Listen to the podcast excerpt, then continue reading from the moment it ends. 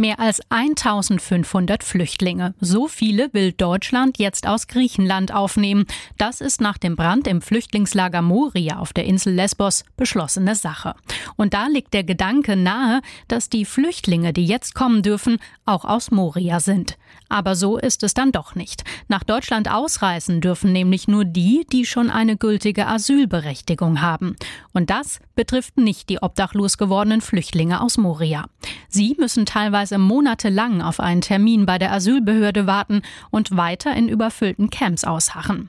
Hinzu kommt, dass die griechische Regierung keinen einzigen Flüchtling aus Moria ziehen lassen wird.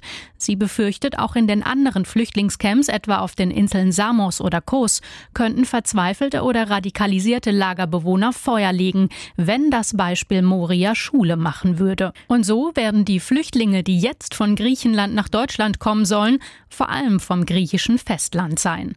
Rund 100.000 sollen dort nach letzten Schätzungen leben, viele von ihnen in der Hauptstadt Athen.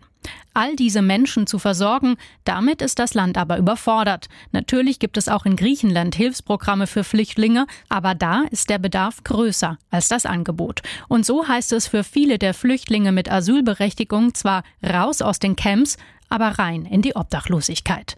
Wer Asyl hat, darf zwar Sozialleistungen beantragen, einen Job und eine Wohnung suchen, doch weil die meisten kein Griechisch sprechen, sie nicht genügend Geld für eine Wohnung haben und Jobs in Griechenland rar sind, klappt das eben in den meisten Fällen nicht.